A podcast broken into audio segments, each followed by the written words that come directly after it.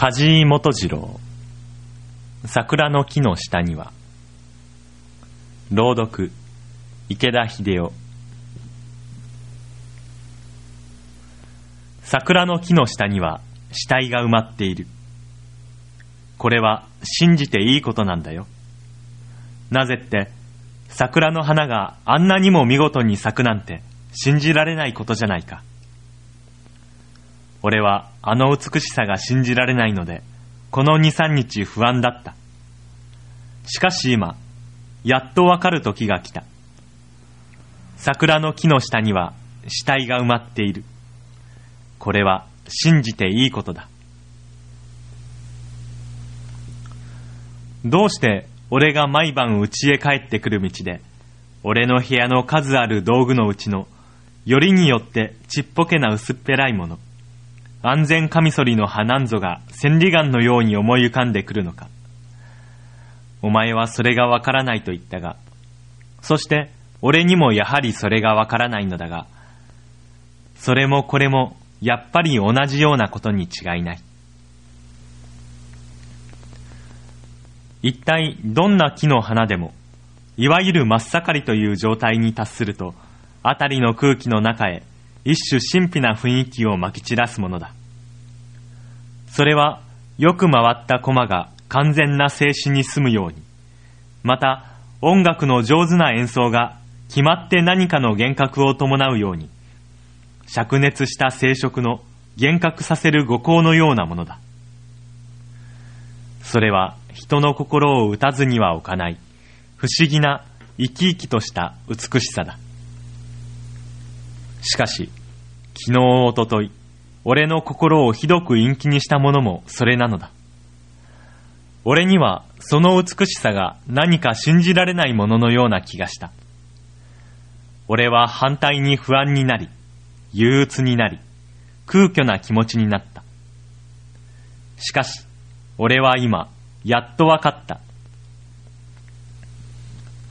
お前この爛漫と咲き乱れている桜の木の下へ一つ一つ死体が埋まっていると想像してみるがいい。何が俺をそんなに不安にしていたかがお前には納得がいくだろう。馬のような死体犬猫のような死体そして人間のような死体。死体は皆腐乱して宇治が湧きたまらなく臭い。それでいて水晶のような液をタラタラと垂らしている。桜の根は鈍乱なタコのようにそれを抱きかかえイソギンチャクの触手のような毛根を集めてその液体を吸っている。何があんな花弁を作り何があんなしべを作っているのか。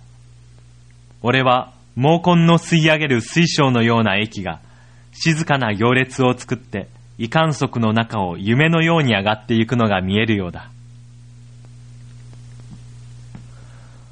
お前は何をそう苦しそうな顔をしているのだ？美しい投資術じゃないか。俺は今ようやく瞳を据えて桜の花が見られるようになったのだ。昨日おととい俺を不安がらせた神秘から自由になったのだ。23日前俺はここの谷へ降りて石の上を伝い歩きしていた。水のしぶきの中からはあちらからもこちらからも薄葉かげろうがアフロディットのように生まれてきて谷の空をめがけて舞い上がっていくのが見えた。お前も知っている通り彼らはそこで美しい結婚をするのだ。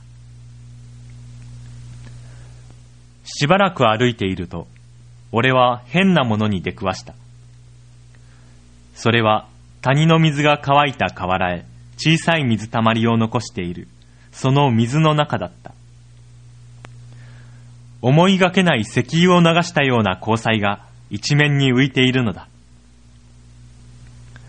お前はそれを何だったと思う？それは何万匹とも数の知れない薄葉かげろうの死体だったのだ。隙間なく水の表を覆っている彼らの重なり合った羽が、光に縮れて油のような交際を流しているのだ。そこが産卵を終わった彼らの墓場だったのだ。俺はそれを見たとき、胸が疲れるような気がした。墓場を暴いて死体を好む変質者のような残忍な喜びを俺は味わった。この谷間では何も俺を喜ばすものはない。ウグイスやシジュウからも、白い日光をサオに煙らせている木のワカメも、ただそれだけでは朦朧とした心象に過ぎない。俺には惨劇が必要なんだ。その平行があって、初めて俺の心象は明確になってくる。俺の心は悪鬼のような憂鬱に乾いている。俺の心に憂鬱が完成するときにばかり、俺の心は和んでくる。お前は脇の下を拭いているね。冷や汗が出るのか。それは俺も同じことだ。何もそれを不愉快がることはない。ベタベタとまるで精液のようだと思ってごらん。それで俺たちの憂鬱は完成するのだ。